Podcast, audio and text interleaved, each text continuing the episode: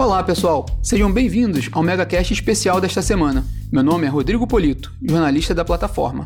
E o tema desta edição especial é o aniversário de 22 anos do Operador Nacional do Sistema Elétrico.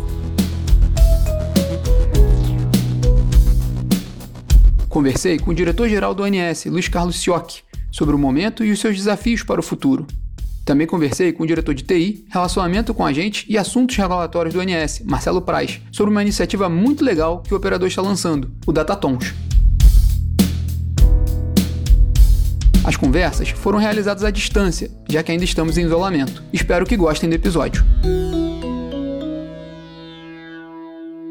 A ideia nossa aqui, né, primeiro agradecer muito a sua atenção, é muito importante para a gente, parabenizar pelo aniversário do ONS, e a gente pode até começar por isso, pela data, né, se não me engano, 22 anos do ONS, né, e junto com o aniversário, o lançamento do Datatons, né, que a gente também fala do assunto com o diretor Marcelo Praz, mas se você puder falar desses dois temas importantes, que são os ganchos da nossa conversa, né?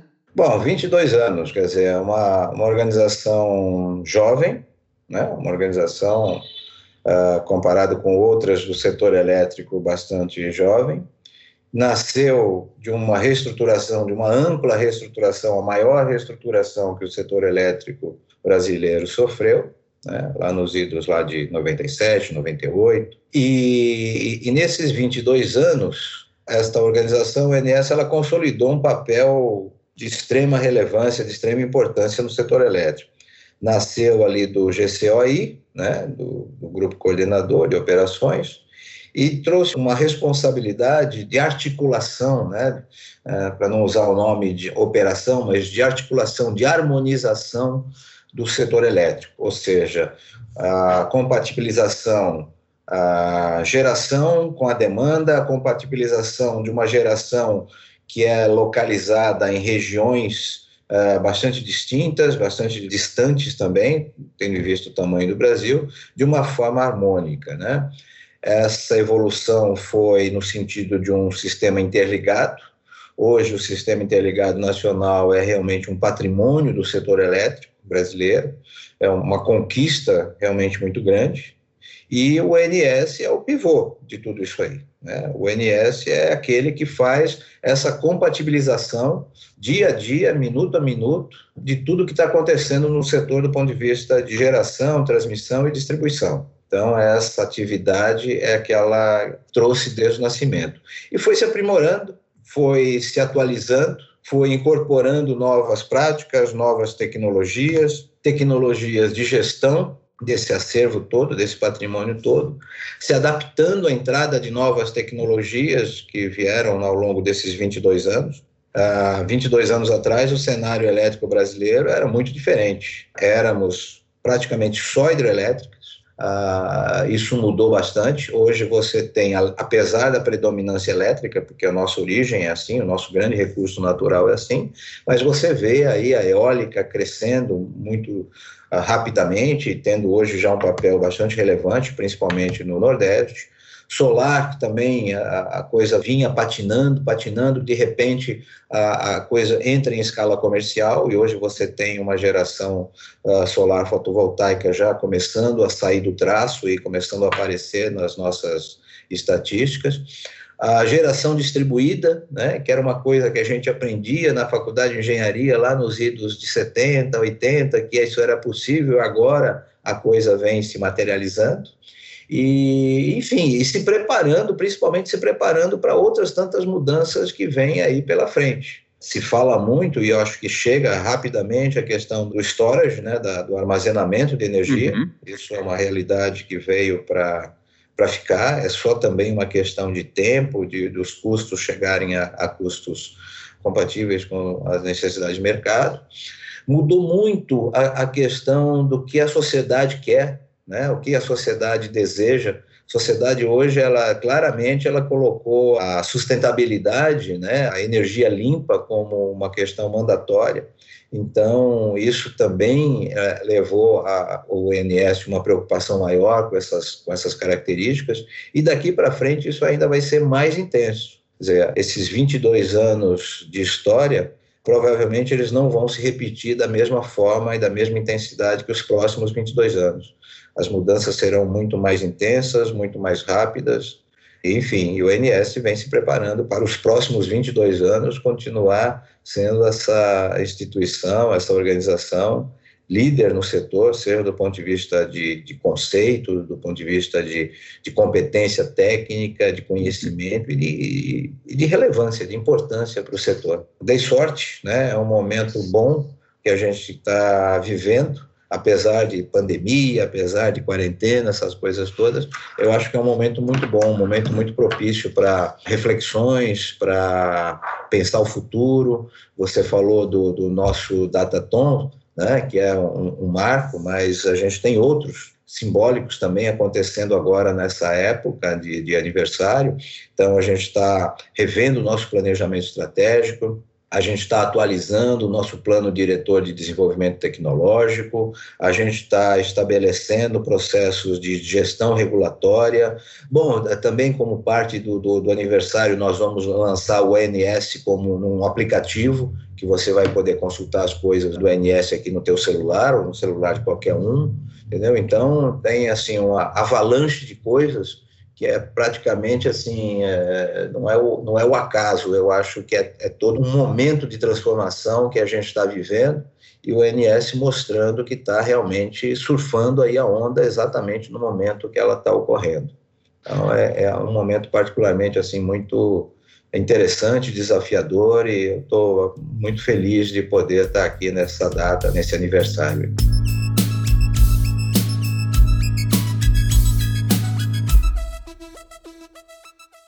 A gente já fala há algum tempo, já há alguns anos, da complexidade que se tornou para o operador cuidar do sistema com o crescimento de fontes eólicas, fontes solares, com o nível de intermitências que ela tem, né? O horário que ela entra, que ela sai, que você tem que manter a, a operação do sistema, né? Quer dizer, já é sabido que isso vai aumentar, né? Eu quero saber assim, um pouquinho, para os próximos 22 anos, o que, que você espera de complexidade para a operação, né? Eu acho que vai ficar cada vez mais difícil, né? E, e vai demandar ainda mais medidas e soluções que você possa operar o sistema da melhor maneira possível, né? Você tem razão, eu vou contar uma, já uma historinha recente, né, numa live que eu estava participando, né, estava a Elbia, da Biólica, né, e não sei quem falou, não sei se foi um comentário ou, ou, alguém mexeu com ela falando do problema da intermitência, né, da geração eólica. Aí eu falei para ela uma coisa que ela me disse depois, eh, que gostou muito, que é o seguinte: a energia eólica não é problema em, em situação alguma, né? Agora, é uma solução, é uma, uma, uma conquista, é um, é, um, é um desejo da sociedade, do Brasil e do mundo, mas traz complexidade. Complexidade, você resolve isso com competência, com conhecimento, com tecnologia. E é isso que a, ONS já tem muito, e buscando cada vez mais. Então, a, gente tem uma competência enorme nesse sentido, a gente tem um conhecimento, um capital intelectual, um capital humano é, é maravilhoso, e é, eu faço questão de frisar isso.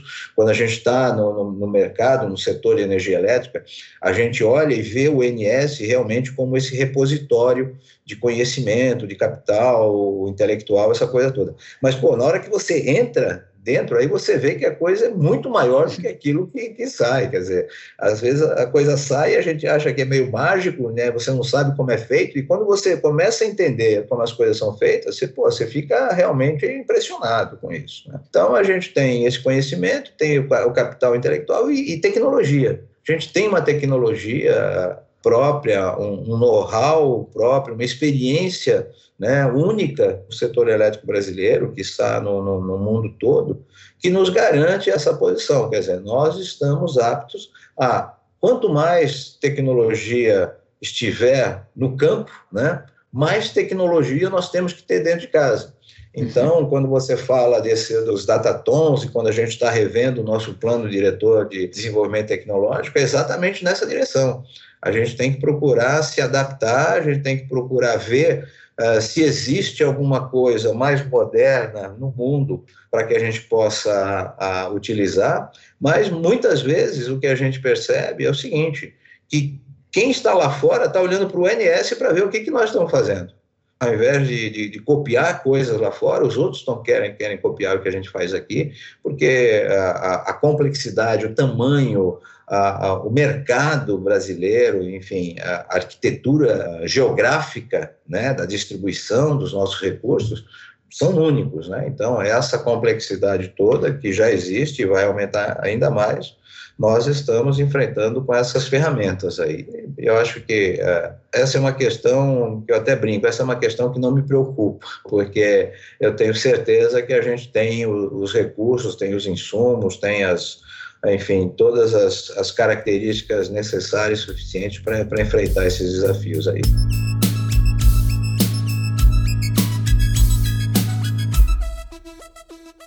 Aproveitando só, deixa que você deu do, da comparação dos sistemas, e o INS ele é super reconhecido lá fora mesmo, participa daquele grupo né, de, de operadores, né? Mas eu queria fazer só um paralelo com um recente episódio na Califórnia, né? Que te, a, a, onda de calor, né? A gente teve os, os cortes de energia lá.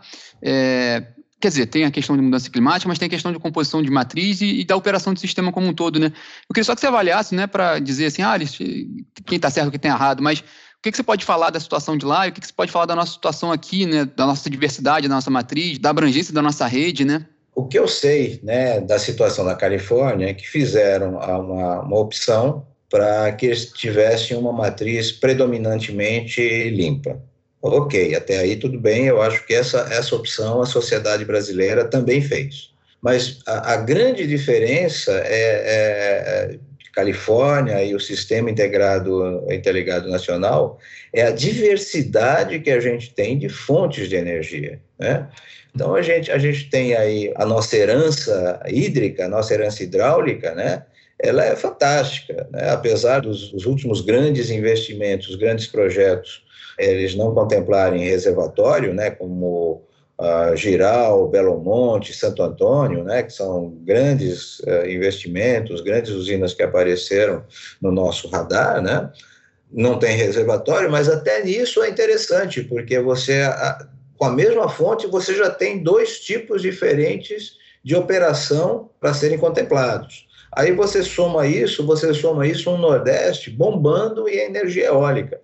Mês passado bateu recorde dia após dia praticamente 100% da, da, da demanda do Nordeste poderia ser atendido por energia eólica. E aí você tem mais um potencial, a gente já tem um parque uh, térmico uh, a gás ou outros combustíveis fósseis uh, importante, mas a gente já tem também o projeto, o plano que vai se materializar, é uma questão de tempo, é impossível né, que não, né, a questão do gás natural também como parte deste arsenal, e outras coisas que vêm crescendo, quer dizer, a energia fotovoltaica, como a gente mencionou, a gente ainda tem ainda o recurso da nuclear, né, que a gente já tem duas, e, e é orientação, é determinação deste governo partir para a conclusão da obra de Angra 3. Então, a, a, nossa matriz ela já é bastante diversificada e aí você vê a, a importância de um sistema interligado. Sul do Brasil, né, o sul do Brasil passou e ainda está passando por uma estiagem histórica. Os reservatórios foram lá para baixo. Não teve nenhum problema energético ou elétrico. O grande problema que teve, obviamente, foi a questão da água, né? o uso múltiplo, o consumo da água, isso foi. Mas não precisou gerar nenhuma energia hidráulica, tudo isso vinha escoado né, de energia gerada basicamente lá no norte do país, transportado para o sudeste e chegando lá no sul. Então, o, nosso sistema ele permite essa, essa adaptação, permite essa mitigação de problemas muitas vezes regionais de uma forma fantástica. Né? Então, essa é a grande diferença que eu vejo. Então, nós podemos dizer assim, para usar uma palavra é, bastante da moda agora, essa resiliência, quer dizer, a gente tem uma, uma, uma questão, se, se uma fonte não está bem, as outras estão num determinado momento. Se uma região não está bem, as outras estão. Então, pô, é um universo muito grande. E aí, no caso da Califórnia, foi feita essa aposta, acho, né, que, é, pelo que a gente lê, pelo que a gente uh, acompanha o caso, que o sistema deles não, não tem essa interligação e não tem essa diversidade. Não foi visto a necessidade de você ter componentes com outros combustíveis, digamos assim, ou de outras fontes energéticas para fazer uma, uma, uma, compatibilização dessa volatilidade ou de uma intermitência uh, com alguma tendência, digamos assim, uh, mais estrutural do tipo, é um fenômeno de, de, mudança climática? Sim ou não? Essa é uma outra discussão que nos afeta, mas é, não é o nosso objetivo discutir isso aqui, mas é uma realidade. Né? A gente vê e comprova isso no nosso dia a dia aqui no Brasil, isso acontece, diria, diariamente. E diariamente a gente tem soluções, e diariamente a gente prevê o que a gente vai ter que fazer lá na frente. Eu acho que a gente está numa situação muito mais uh, confortável do que eles. Né?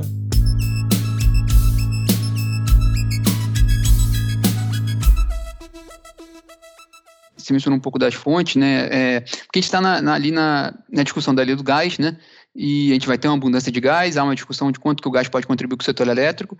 Do ponto de vista do operador, né, o quanto que você precisa de novas térmicas a gás, o quanto que elas ajudam, como é que elas se encaixam no seu modelo, né?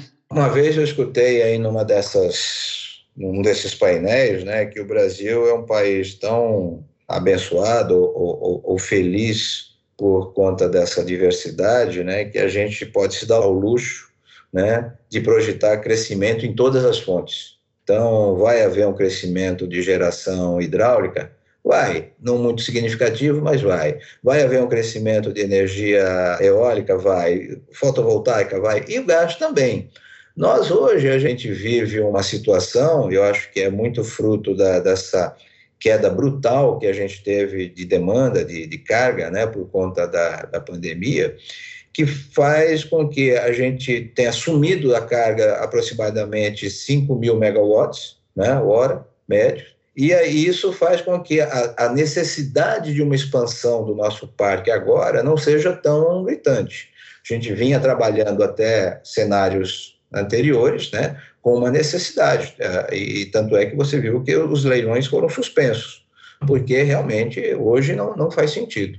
Mas é absolutamente natural que esse, esse potencial energético que a gente tem no gás natural ele vá se incorporar à nossa matriz.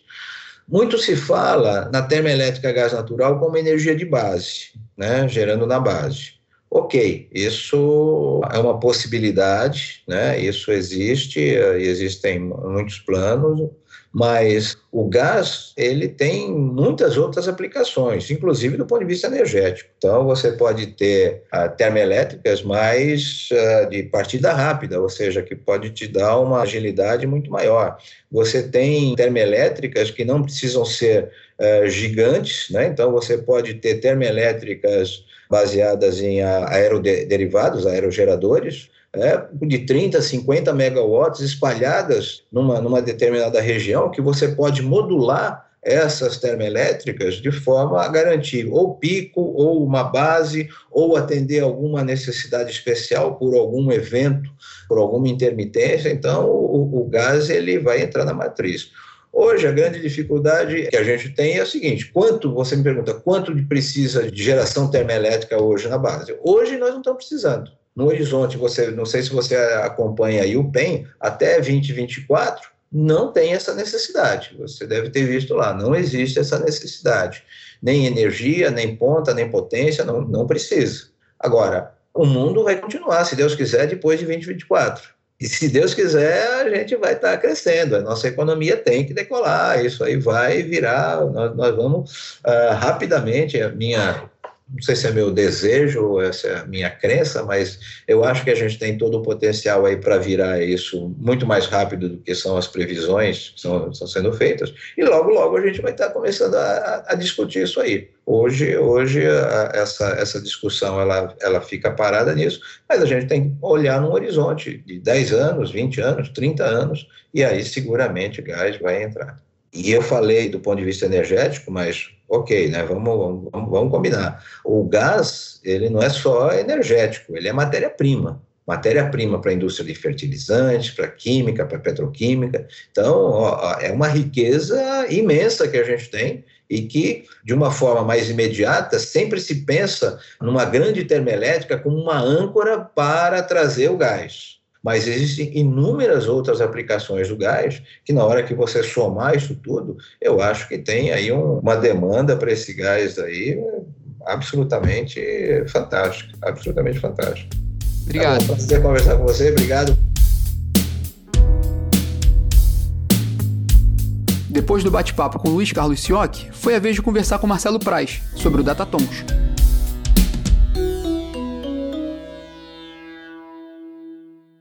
Marcelo, obrigado pela oportunidade aí de a gente poder conversar, bater um papo aí sobre o Datatons. Para a gente conversar, até para apresentar para a comunidade, o pessoal entender, se você pudesse explicar um pouquinho o que é um hackathon.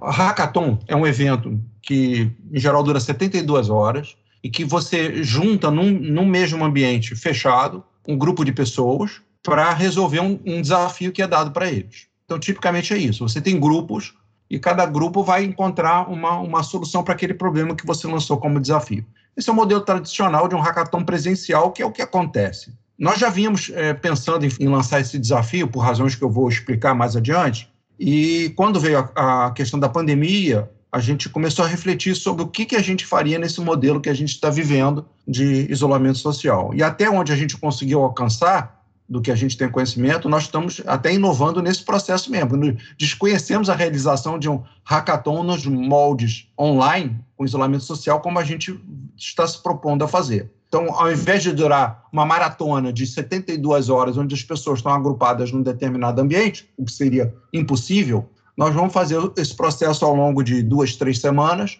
intercalando com palestras, coisa que também não é habitual, ou seja, tem um, um cunho educativo, palestras que são primeiro gerais sobre os conhecimentos que a gente quer estimular e depois a apresentação do nosso problema desafio, também vai ter uma palestra apresentação pelas áreas técnicas né, do problema desafio que vai ser proposto para ser resolvido num prazo, se não me engano, de duas semanas que a gente vai ver aqui no cronograma. A palavra hackathon é uma derivação da palavra maratom, né? uma maratona.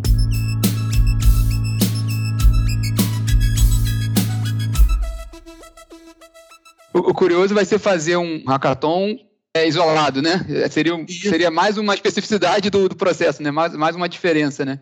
Isso, a gente está muito confiante de que vai dar certo, tá? É, a gente mesmo está surpreso com, com a, com, a, adesão que a gente já teve até agora. São Legal. grupos de até seis pessoas. Nós mandamos correspondências para as principais universidades públicas e privadas do Brasil. Nós também fizemos essa diferenciação, né? Que, em princípio, nós convidamos a comunidade acadêmica e centros de pesquisa. Então, não é um hackathon totalmente aberto, onde você pode ter uma startup, um, né? nós vocacionamos para o nicho acadêmico, alunos de graduação e pós-graduação, acompanhados pelos seus professores, e centros de pesquisa vinculados à universidade. Porque não significa que numa segunda edição a gente não, não possa fazer diferente, tá? Mas ele tem um propósito, tem um propósito, além do, do propósito real, que vai, vai, ser um problema real do INES, que vai ser resolvido, que eu não posso falar, não vou poder isso, falar. Não isso que eu ia perguntar, dentro do que você pode falar, você já explicou pra gente o que é o hackathon, mas o que você pode explicar, então, o que é o Datatons, e sem dar spoiler, qual o desafio, ou em tese, o que, que você está pedindo para esses participantes para apresentarem para vocês, né? Eles não sabem ainda, tá? Eles vão se inscrever, vai ter uma banca de seleção.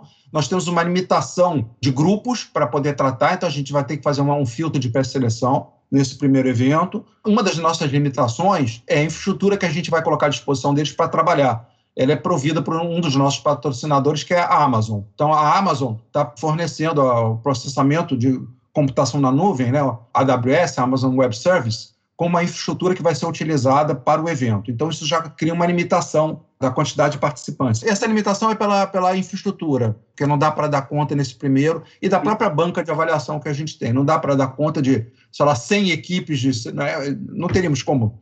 É, você me perguntou, então, sobre qual é a vocação. O que, que a gente está querendo estimular?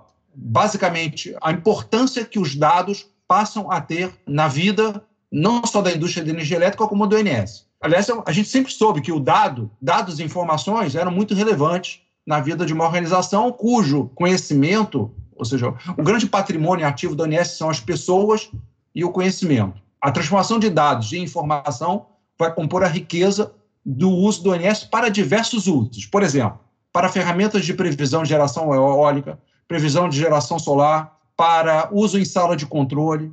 Você tem uma quantidade de aplicações enormes a partir de dados. Existe eh, uma ciência de dados, existe mineração de dados, que é como você trabalha a qualidade dos dados que compõem aquele seu acervo de dados. Então, nós estamos vocacionando esse, a gente chamou de Datatom porque ele está vocacionado para ciência de dados e aplicação de uma base de dados, que a gente tem conhecimento, fazendo uso de recurso de inteligência artificial para resolver um problema específico do ONS. A solução que vai ser entregue provavelmente vai ser uma solução que vai passar a ser usada pelo ONS em um dos seus processos. É um processo da minha diretoria. É o máximo que eu posso falar. É um processo real, é um problema real da DTA, baseado né, em dados e inteligência artificial como um veículo de solução desse problema. Por que, que a gente quer estimular? Primeiro, a gente quer estimular a, a ciência de dados, porque a gente acha que o dado cada vez mais vai ser um fator relevante na vida das organizações e principalmente no operador. Por que inteligência artificial? Porque a gente acha que esse é um ramo que é muito promissor para resolver problemas que são atinentes ao operador nacional. Como eu falei, desde a da sala de controle até previsão de geração eólica solar e outros problemas.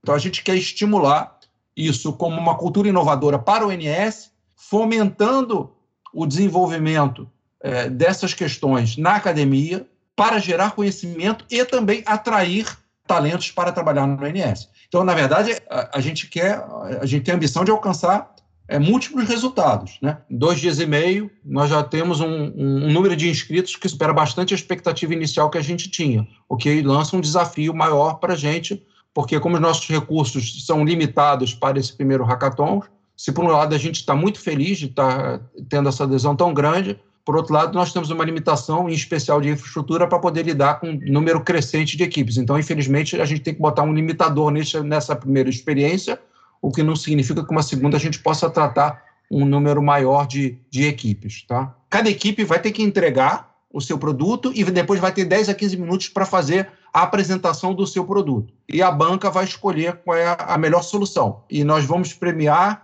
se não me engano, a, a, os três melhores. Essas regras estão já no, no, no site do evento, tá? www.datatons.com.br.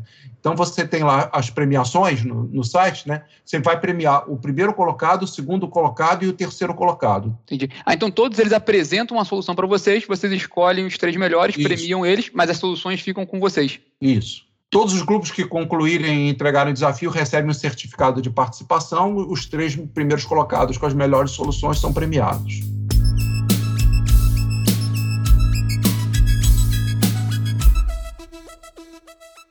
Vocês têm um planejamento do prazo que vocês vão implementar esses projetos que forem não. adotados? Não, né? é não. uma coisa aberta. Isso ainda não. Isso aí entra dentro dos processos da, da própria organização. Pelo problema que a gente está propondo para a solução, a chance de a gente rapidamente incorporar ele no, nosso processo deve ser muito rápida, viu? Outra coisa que é importante destacar, né? Nós temos é, a questão de organização e patrocínio. Eu acho que isso é uma coisa importante de ser falada. Então, nós temos um parceiro fundamental que é responsável por toda a organização do evento, que é a Elo Group. E temos dois apoiadores estratégicos, que é a Amazon Web Service e a Microsoft, os dois provendo é, infraestrutura e tecnologia para que as equipes possam trabalhar e também premiações. Mas o evento é, é organizado pela Elo Group, tá? é o nosso parceiro para a organização e realização do evento.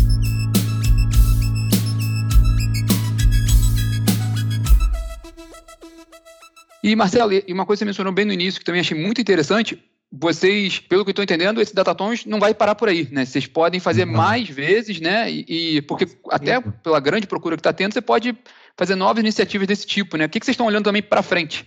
Isso aqui é, é, o nosso projeto piloto, é um balão de ensaio. Com certeza a gente vai trazer uma diversidade, não só em realização, como em busca de, de outros tipos de participação. Né? Empresas de nicho, startups, né? jovens inovadores. A gente está com a cabeça aberta para criar parcerias do operador muito além das empresas tradicionais com as quais a indústria de energia elétrica trabalha. A gente sabe que excelentes soluções vêm de equipes jovens e inovadoras que não têm medo de errar. Tá? E aí a gente quer buscar essas parcerias. A gente entende que o desenvolvimento e futuro sustentável da nossa organização também estará baseada nessas parcerias. Efetivamente, a gente começa entre o dia 10 e 25 de setembro, é quando você tem efetivamente o hackathon acontecendo.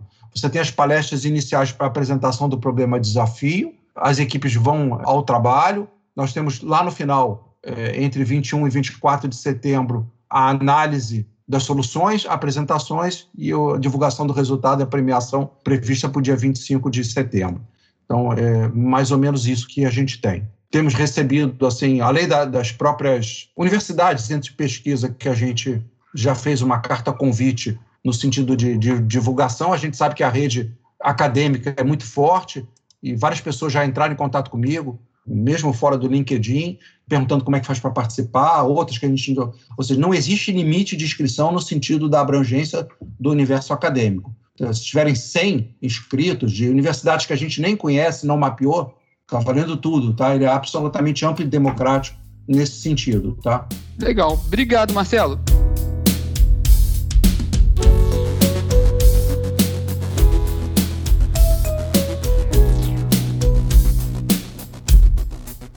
E esse foi o MegaCast especial sobre o aniversário do ONS. Até a próxima, pessoal!